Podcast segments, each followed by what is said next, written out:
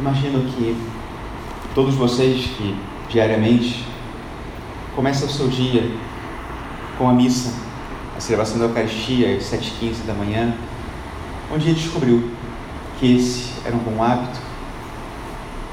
Começar o dia na presença do Senhor, oferecendo a própria vida, é um modo de viver em união com Ele e dar mais sentido à própria vida.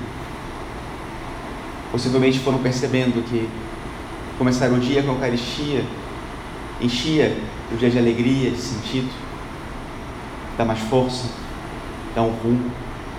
Muitas vezes, certas situações da vida que, com as quais nos deparamos, e porque estamos alimentados com a Eucaristia, o Senhor nos orienta, nos guia, nos fortalece.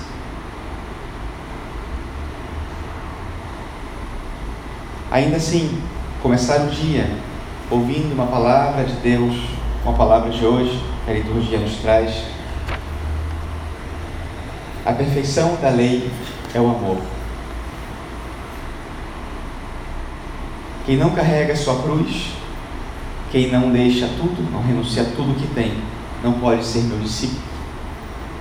E ainda assim, essa palavra tem que de algum modo nos incomodar e nos tirar das nossas zonas de conforto. Porque o Evangelho não é viver na tranquilidade, o Evangelho significa renúncia. Dar significa renunciar, e esse calcular que diz Nosso Senhor aqui significa não fazer cálculos. Primeiro, significa se desapegar, não se contentar com o mínimo. O Evangelho é exigente, a caridade é exigente. Tudo o que precisa ser feito merece ser feito. Tudo o que está ao meu alcance é minha responsabilidade como cristão. E calcular é conhecer e assumir o cristianismo, o segmento de Cristo, com todas as suas implicações e com todas as suas consequências.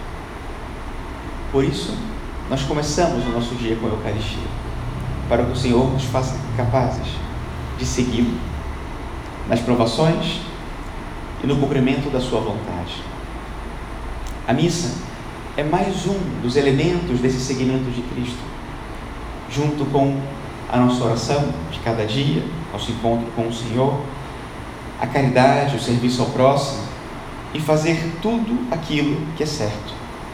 Porque o amor é o cumprimento perfeito da lei. Mas para isso é importante também que nós sejamos muito realistas em relação com a nossa vida, com o nosso coração, porque nós sabemos que nada disso é fácil. E não é para ser fácil, é para ser santo. E realismo significa entender que o nosso coração é infinito e por isso tem sede de infinito. Não pode se contentar com pouco. Nós viemos aqui em busca do infinito e sairemos daqui para preencher o nosso coração com o infinito e dar do que é infinito. O nosso coração se preenche com pouco, só com o amor de Cristo que é infinito. Quando nós buscamos algo que não é o amor de Cristo, o nosso coração fica vazio. Nós sentimos então a raiva, o rancor, a impaciência, o vazio. Não é o próximo, não são as circunstâncias da vida que nos deixam com esse sentimento, às vezes, de mágoa, de falta de perdão. Impaciência é a falta de Cristo.